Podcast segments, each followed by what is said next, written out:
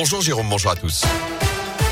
Et elle a une jour J pour le pass vaccinal. Il remplace à partir d'aujourd'hui le pass sanitaire. Le Conseil constitutionnel a donné son feu vert vendredi pour ceux qui ont plus de 16 ans. Un test négatif ne suffit plus désormais, sauf pour accéder aux établissements et services de santé.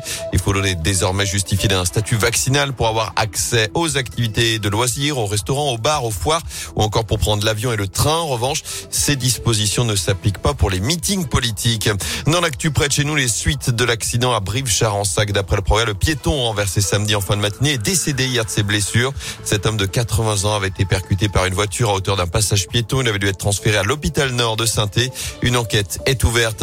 L'attaque ratée d'un fourgon blindé devant la justice aujourd'hui. Huit accusés sont jugés à partir de ce lundi devant les assises de Lyon pour ce guet-apens entendu à des convoyeurs de fonds le 25 septembre 2017 à Saint-Chamond.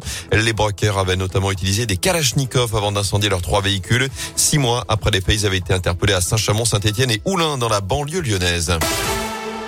En foot, nouveau mal de crâne pour les Verts. La défaite dans le derby, la septième de suite en championnat 1-0 vendredi soir au Parc OL laisse les Stéphanois derniers de Ligue 1 à 8 points désormais du premier non relégable.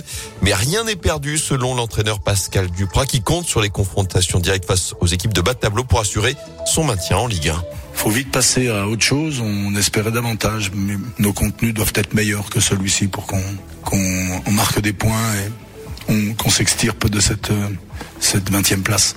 Cela dit, tant que mathématiquement rien n'est fait, nous avons bien une chance sur deux de nous maintenir. Donc euh, la sagesse et mon optimisme BA me fait dire qu'il faut continuer, qu'il faut bien sûr très vite inverser la tendance. Une fois que ça sera fait, je l'espère, le plus vite possible, compter avec les confrontations directes. Celles-ci, elles vaudront leur pesant d'or. Et prochain rendez-vous dès mercredi, match en retard à Angers. Il y aura ensuite le huitième de finale de Coupe de France à Bergerac dimanche prochain. Lui va pouvoir rentrer à saint et venir aider les Verts. Denis Banguet, le Gabon, a été sorti hier par le Burkina Faso en huitième de finale de la Coupe d'Afrique des Nations. Ça passe en revanche pour la Tunisie de Wabi Kazri, vainqueur 1-0 du Nigeria. À suivre aujourd'hui à 17h la Guinée de Seydousso face à la Gambie et à 20h le Cameroun de Neyou et Moukoudi face à la surprise de cette compétition, les Comores. Chez les filles, pas de miracle. Les féminines de la SS se sont inclinées 5-0 hier après-midi face au PSG à l'Étivalière. Elle reste 11e sur 12 avec une seule victoire au compteur. En basket, un autre derby perdu ce week-end. La chorale de Rouen s'est inclinée hier soir sur le parquet de Lasvel 93-83 alors que Saint-Chamond a repris sa marche en avant en Pro B en s'imposant de 20 points à Boulazac samedi soir.